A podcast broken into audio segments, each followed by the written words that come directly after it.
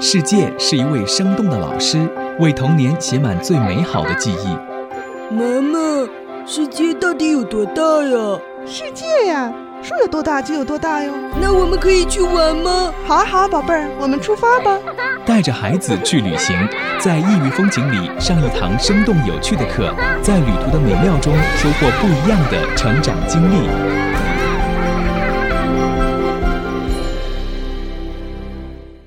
带着孩子去旅行，大家好，我是子聪，欢迎收听我们今天的节目。在上一期节目当中呢，我们请来了一位两个孩子的妈妈啊，同时呢，她也是香港卓越父母国际研究院的亲子导师风雷老师，跟大家分享了带着两个孩子一起到美国去旅行的一些故事，也讲了姐姐和妹妹的这个成长经历哈。也再次的欢迎一下风雷老师，您好。嗯，大家好，我是风雷。也欢迎一下来自于蓝爸爸去旅行的于飞，于飞你好，又见面了，大家中午好，大家中午好，还有我的同事彩虹你好，哎，大家好，我是彩虹。嗯，我看到在微信上面有篇文章哈，还传得挺广的，说在 Facebook 上面有一组漫画，大家都刷爆了。里面有这样的几句话，他说：“如果你的孩子总是故意的打扰你，其实是因为你和他缺乏肢体接触，缺乏亲密感。”还有呢，说如果你的孩子撒谎，其实这说明你曾经对他犯过的错误反应过度。再比如说，如果你的孩子缺乏自信心，其实呢是因为你给他们的建建议多过了鼓励等等，有很多很多。其实孩子的成长，就是说我们父母对他的影响是非常非常深刻的。可能你的一点一滴，都在无形当中会对孩子今后的人生产生非常巨大的这种影响，是吗，冯老师？是这样的，嗯，我因为上次在蓝爸爸去旅行，我们组织了一个次线下的沙龙，我跟家长在分享这部分的内容。嗯，我就有一个特别深的体会，就是我们孩子的命运完全是由家长来啊书写的。对啊，所以说有什么样的家长，嗯，就是会有什么样的孩子。嗯，孩子呢，反过来就是家长的一面镜子。嗯，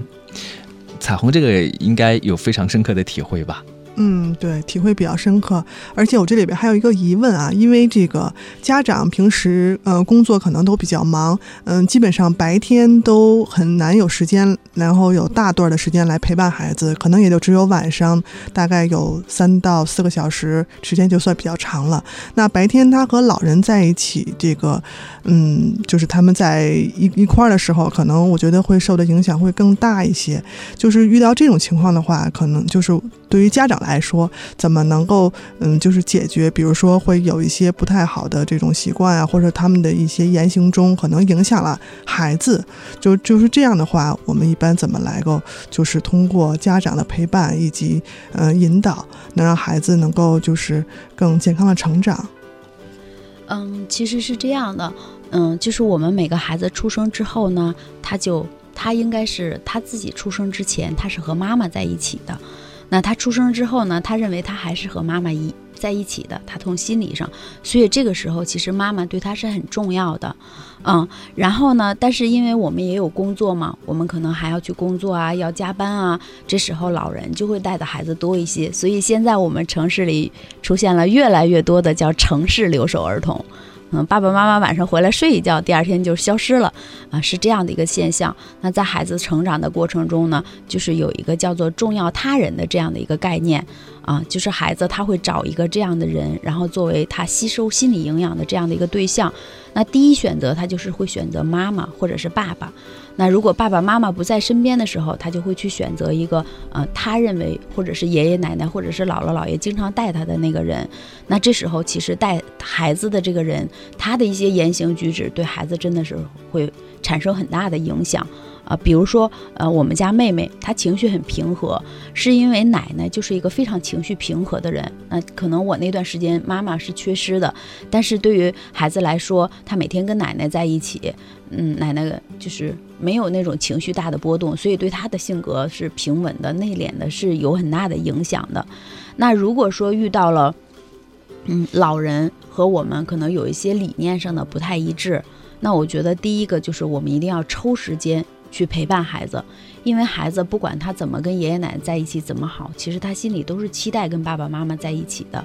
所以说，我们要用呃下班的时间，全身心的陪伴孩子，因为很多家长回家了之后，工作带回家，或者是其实没工作坐那儿刷手机很多。对，其实这样的话，对孩子来说，他认为，诶，爸爸妈妈好像回来了不回来了都没什么区别，那可能他跟我们的这种亲密感也会减少，那他受就不会轻易的受到我们的影响。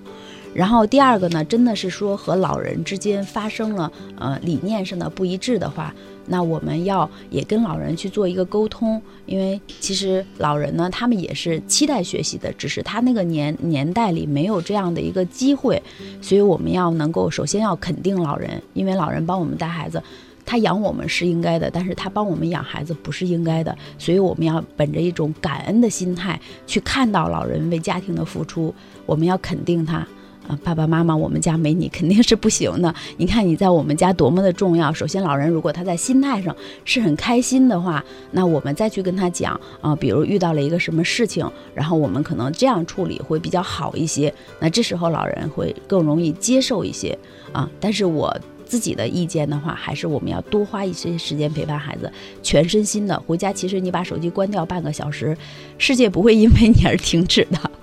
所以要全身心的陪伴孩子半个小时，跟他一起做游戏，孩子已经很满足了。嗯，就说除了我们家长要学习以外，其实也要帮助这个，比如说家长的爸爸妈妈哈来学习，都是为了孩子好嘛哈。对，在我们，因为我们平常那个父母研究院会有一些课程，我们那个课程上有很多都是七八十岁的老奶奶，很多都来学习的。其实我觉得。嗯，包括我妈妈，她今年六十岁了，她也很我们平常的一些呃微课堂啊，然后平常我们发的一些文章啊，她都看，因为其实他们也是有需求的，只是他们那个年代限制而已。嗯，回头彩虹也要把自己的爸妈拉到这个微课堂里面来，跟蓝爸爸去旅行，一起来学习学习哈。嗯，对，是这样的。嗯。哎，之前我们在节目当中分享了你们的美国之行，其实主要谈到的就是呃姐姐妹妹他们的这个成长啊，也点点滴滴的这些故事。你自己过去的时候也上了五天的课程是吧？每每一天都有不同的这个内容安排。对，第一天的话就大概对美国呃做了一些介绍，嗯，那边有老师专门介绍一下美国的历史啊、文化呀，然后这等等的一些内容。然后后来呢，就安排了一个心理学的。呃，教授，然后他来给我们讲了一下一个孩子从小到大他的心理发展过程。嗯，为什么我特别呃赞赏蓝爸爸的这种理念？嗯，因为其实也有一些机构能想要跟我们合作，共同去做一些这样亲子游的产品。但是我选择蓝爸爸，是因为他们真的是把教育和爱这样的去融合在一起了。然后通过体验帮助孩子去认知世界，然后帮助孩子和父母有一个这种独处的时间。那其实就是一个孩子他从小到大的成长体验，对他很重要的是在于，就是咱们大家生理生理课都学过这个条件反射，对吧？对，就是我们让他建立一些链接和他的神，就是他的神经元。那这时候其实体验就起到了这样的一个作用。如果一个孩子他很小，他经历的特别多，他体验的特别多，所以他就建立的这种。这种链接特别多，对他以后思维的这种发育呀，就会非常好。就我举个最简单的例子哈，比如我大女儿，她现在七岁了，快八岁了，她每一次就是这个鼻子里边有鼻涕了哈，他会做的一个动作是拿一个棉签递给你，妈妈，帮我掏一下鼻涕。但是我的小女儿她就是在不到两岁的时候，她就自己抠出来之后就拿妈妈拿纸。她就是这样的动作，为什么呢？就是因为在我大女儿很小的时候，我们一直都是帮她抠鼻涕，帮她抠鼻涕，所以她第一个反应就是我有鼻涕了，我要找妈妈拿一个棉签给她。但是小女儿她就不是这样的，因为她最最开始她都是我们给她体验，让她自己去做，尝试做一些事情，所以她知道我有了鼻涕，我要自己去解决。所以这个就是从小孩子的体验对他们长大之后的影响。所以有的时候很多父母啊，他们就做了替代型的父母。他们什么都不让孩子做啊，你就学习就好了，你什么都不用做。但是其实他们剥夺了孩子很多的成长的权利，因为等了到大了之后，他们发现哦，你这个也不会做，你那个也不会做，就开始拼命的去指责孩子。其实是他们在很小的时候埋下了这个祸。嗯，哎，我突然觉得听了凤老师这么讲啊，觉得做爸爸妈妈真的很不容易啊，要学习的东西好多。对，对不对是这样的。嗯嗯，我经常在讲课的时候会问大家，大家觉得开车难还是养孩子难 大家觉得当老师难还是养孩子难？所有的人都说嗯养孩子难养孩子太难了。但是嗯我们真的没有学习养孩子，所以现在很多的家长都是需要学习的。对，而且有很多很多细小的这些地方都是要学的哈。嗯，比如说你刚才说到这个体验的这一点哈，就也提到说。里面涉及到一些很科学的东西啊，什么神经元呐、然后什么条件反射啊，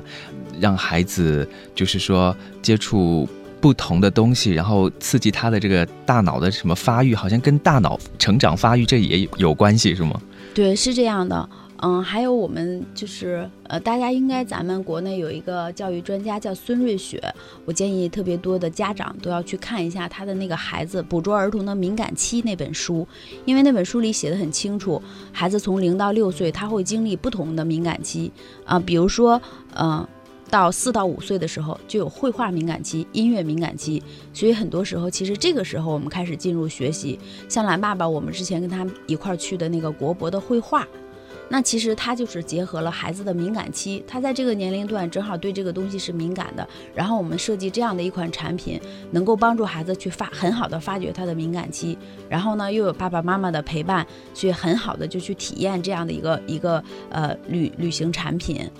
对，嗯，那刚才说到的是，比如说在第二天的时候，你们呃上的课程是去了解孩子在不同年龄段这个心理发展的这个过程哈。它这个课程设计其实还是比较全面的哈，包括有对美国的一些介绍啊等等，还有就是会有校长来跟你们分享。对，还有校长也帮我们分享了一下，她作为一个妈妈，她是三个孩子的妈妈，然后她给我们分享了一下美国妈妈是怎么做的。嗯，其实美国妈妈也很辛苦哈，当妈妈都辛苦对哈，，不像我们想象的那样，因为我，呃，她每天早晨要很早起床，然后送她的孩子去上学，然后送另外一个又去上学，然后呃放她又跑到学校去打理学校的东西对事务，然后又回到家还得接孩子去送培训班儿。其实他们也上很多的培训班儿，啊、也很辛苦的一天。嗯所以其实像在美国，我们感受到最好的就是他们，嗯，美国小学上课的时候，他把小朋友分成了几个组，嗯，我们当时去参观了一所学校，分了四个组，这个组呢，看着在那儿拿 pad 玩游戏呢，那个组呢在那儿写字，然后这边这个组呢又在那儿呃拼拼图，然后那边那个组大家就在那玩游戏，所以说呃，然后过一段时间他们再换，他们在轮换。所以其实他们很尊重孩子的个性，然后尊重孩子的兴趣。这什么课程啊？呃，他们都是呃语文、数学，好多时候都是这样上的。啊、o k 对，嗯然后看他们上英语课，然后在那儿唱歌，大家在这教室里走来走去玩游戏，嗯，都是这样的。所以难怪孩子会很喜欢哈，就是在一起玩嘛。像反正我们小的时候就是坐在下面，老师就在上面讲喽，然后互动的内容也不是很多，好像玩的成分就很少了。嗯，嗯是这样的。其实我女儿呢，因为她在那个上立外国语学校上学，她上的是国际班，他们其实教学有一点点偏向那个美美式的教育，他们每个是四个人，然后拼成一个小桌这样嗯围坐，然后他们上英语课也会拿一些食物，比如香蕉就拿一些香蕉这样的食物。对他来说，其实他有过这种体验，但是他到美国之后啊，他发现，哎呀，原来上课还可以这么好玩儿。嗯，哎，那除了刚才我们说到的这个在美国，因为有五天的时间哈，一些学习到的内容之外，还有没有什么对于方老师你来说，就是有比较大的这种感触的呢？因为很多东西你其实之前是已经知道的了嘛哈。嗯，我觉得教育无国界，嗯这是我感触最大的。呃，不管是中国还是美国，其实我们的教育理念，现在我们想要做到的都是一样的，就是首先呢，家长真的是要，嗯。能够全身心的对孩子进行陪伴，然后二呢，要尊重孩子的个性和他们的这种兴趣，基于个性和兴趣的这种培养，其实对孩子来说才是最重要的，对家长来说也是最省心的。嗯然后第三个就是，嗯，对于孩子的成长过程，我们真的要多给他加进一些体验，因为其实等我们长大了，一加一等于几，我们六岁学很容易，但是我们经常要让孩子在三岁就学会。嗯，其实这种知识性的东西，你晚学一年两年，等你长大了，马上就赶上去了。但是这种体验性的东西，如果你从小没有体验，你长大了可能你就感受不到那种乐趣，对你整个的人生起不到那么重要的影响。所以在我们中国，很多时候就是小学拼命的在学习，中学，然后到了大学之后，大家就开始放开了玩儿，然后毕业就失业了，所以这就是很多时候我们的现状。好，呃，我记得，呃，之前从美国回来的时候，在那个飞机上面看到一篇报道，哈，也是写在那个杂志上面的，就是有个家长，他是在美国带着自己孩子过去了，孩子在那边学习，当然，因为在国内就已经很有基础了，所以学得比较快。后来那个孩子他自己说，哈，他说，爸爸，其实我觉得我们并不是说比美国孩子更聪明，还是怎么样，因为可能比如说在同样的年龄，你数学就要比美国的孩子好很多。他说，并不是。更加的聪明，而是我们更早的学或者学的更多而已。嗯，呃，所以到了某某个年龄段以后，大家的差距就没有那么大了。对，是这样的。其实，嗯，对于孩子来说，他们有一个天赋，是我们成人现在已经越来越缺失的，叫做感受力。其实很多时候，孩子的感受力是很强的，他们就会发现很多，嗯。跟我们视角不一样的东西，然后他们就会有很多的创意和灵感。这恰恰是我们大人因为被装进了太多的知识，头脑里边我们的感受力就下降了。所以有的时候孩子是我们的老师。嗯，呃，有的时候就彩虹，你的这个女儿会不会也给你很多的这种惊喜？嗯。惊喜挺多的，因为他有时候可能，嗯，比如说我们跟他去对话的时候，他就会有很多这种很跳跃性思维的东西，他会把平时看到的，然后学到的，还有一些这个所接触到的东西都融入到这个，嗯，和我们的对话里头。然后你会觉得有时候他会天马行空的，比如说你在问他，你说，哎，今今天玩的好不好，开心不开心？他就会说，啊，我今天玩的很开心，而且呢，我还是到我朋友单位那儿去玩，或怎么怎么样的。啊，对，然后我们当时就会觉得，哎，你什么朋友单位是吧？他就会说啊，就在那边怎么怎么样的。然后你就会觉得他可能想象力就特别丰富，想象力对，然后就会跟你说很多很多有意思的事情，然后你会觉得啊，原来还能够是这样来交流啊。嗯，我们再回到这个美国这一趟行程啊，也说到了体验嘛，要培养的孩子这个想象力啊等等，这体验也是很重要的。你们到美国去玩，学习是一部分哈。那除了这五天以外，另外的时间就会带着孩子好好的去感受一下美国的这当地的文化呀什么的哈，这也是游玩很重要的一个部分喽。因为我们这个行程呢，是前五天是在学校。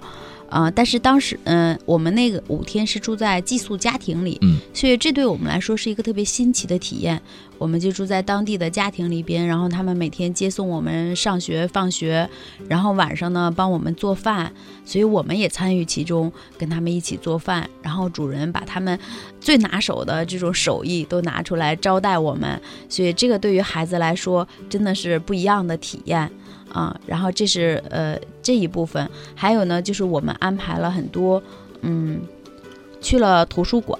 带孩子，然后图书馆里呢还有人带孩子跳舞，所以孩子觉得，哎，这一动一静好像，呃，在中国我们以前从来没有那个感受过，还可以这样。然后呢，还去了绘本馆，然后有专门的老师给他们讲绘本。嗯，好像这些内容都是比较针对孩子来设计的哈。对，比如说图书馆也好，还有科技中心呐，呃，你说绘本馆对不对？嗯，孩子可能会很喜欢。还有一些什么样的地方？迪士尼应该也去了啊，迪士尼也去了。好，孩子最喜欢的是哪里？嗯。我女儿的话，她特别喜欢《冰雪奇缘》，嗯，就是当《冰雪奇缘》当时在国内上映的时候，她就看了很多遍。所以那时候我们到了那儿之后，她就看那个舞台剧，啊，就非常的开心，啊，她感觉就是已经走进了这个《冰雪奇缘》的世界。嗯，还有一个就是他们做的那个，他和爸爸做的，因为我实在没有勇气挑战那个项目。你是说在迪士尼乐园里面吗？啊，对对，飞越太空山啊，他做了三次。嗯，真的是超乎我的想象，因为我没有想到他那么勇敢。其实平常我觉得他有的时候，我我的感受是他还有点胆小。但是我们有一个男孩同去，男孩没敢做，他做了三次啊，真的。所以我觉得这个就是旅行带给我们的意义。嗯嗯，呃，安排的还挺好的。那比如说你们在玩的时候，两岁的这个妹妹的话，她应该。敢去做那些东西吧？对，妹妹不敢去。妹妹的话，我就带着她在那里边其他的地方去玩了一下。嗯，呃，后来的这个行程总共安排了几天呢？除了前面五天的这个学习以外，呃，后来的话也是安排了五天，呃，去了迪士尼，然后去了海洋公园，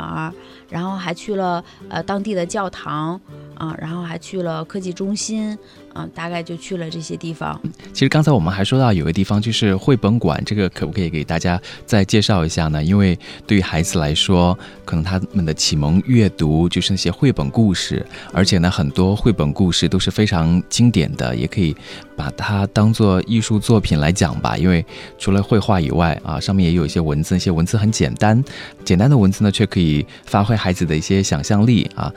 以可能以前是呃家长告诉孩子讲给孩子听，那后来孩子呢可能就会发挥自己想象来讲给其他朋友或者讲给家长听了呢。嗯，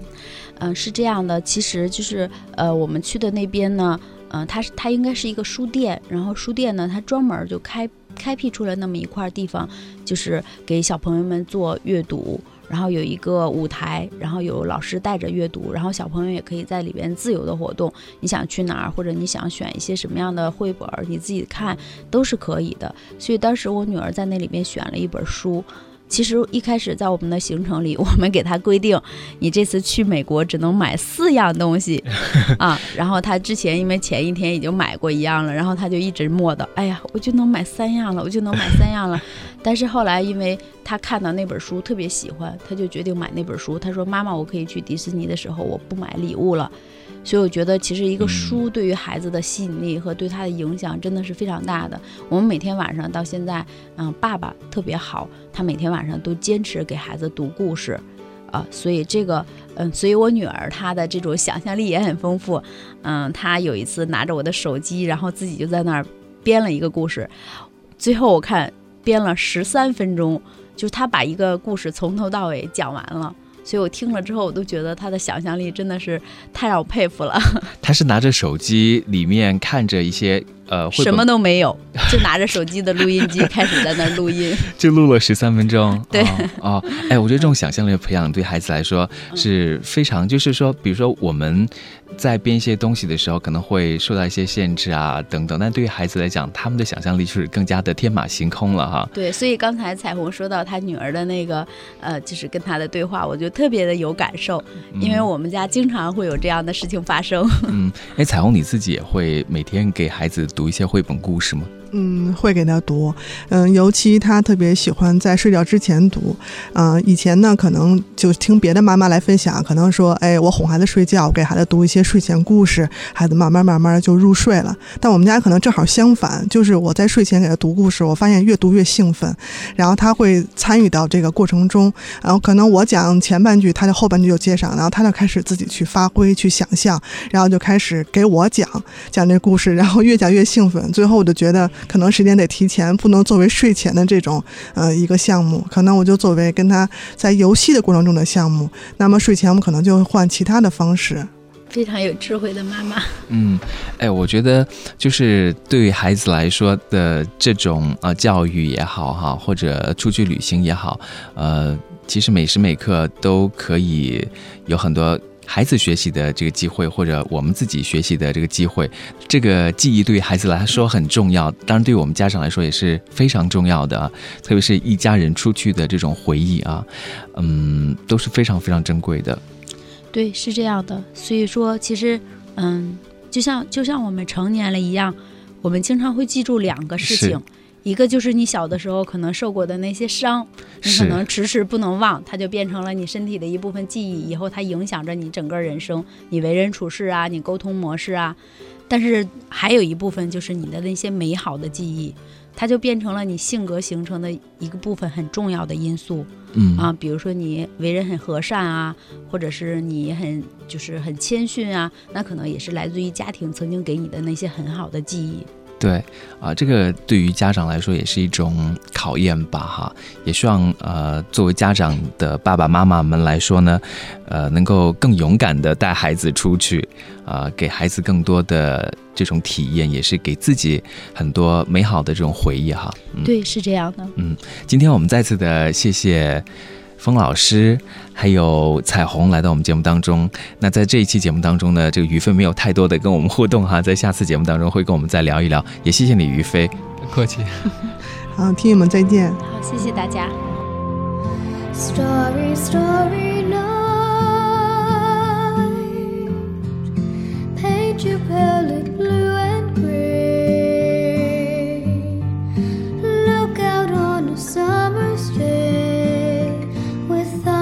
know the darkness in my soul, shadows on the hills, sketch of trees and daffodils, catch the breeze and wind.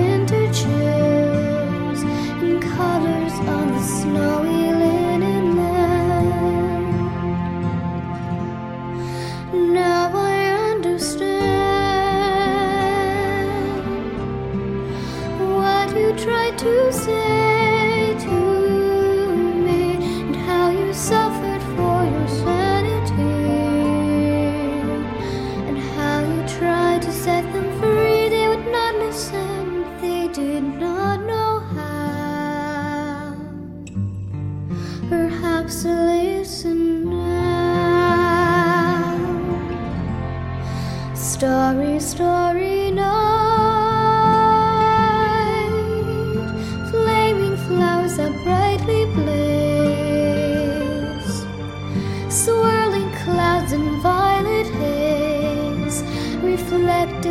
innocence eyes of china blue,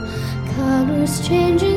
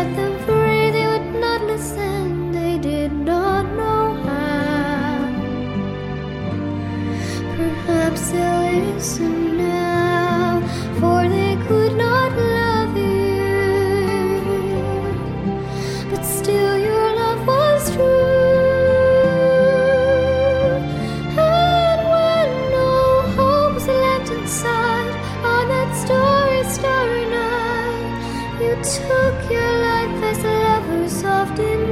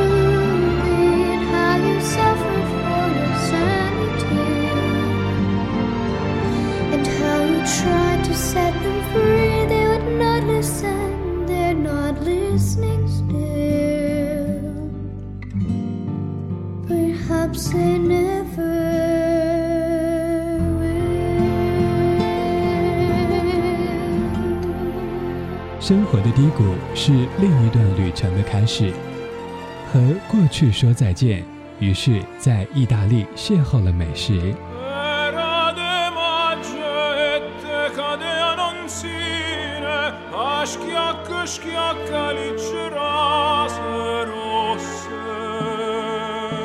拥抱自己的那一刻巴厘岛上演了比日出更美的爱情。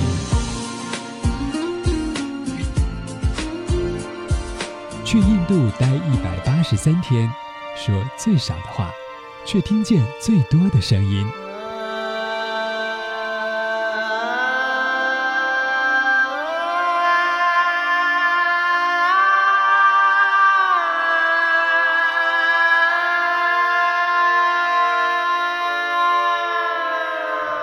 行走在时光中遇见阳光与阴霾遇见更好的自己。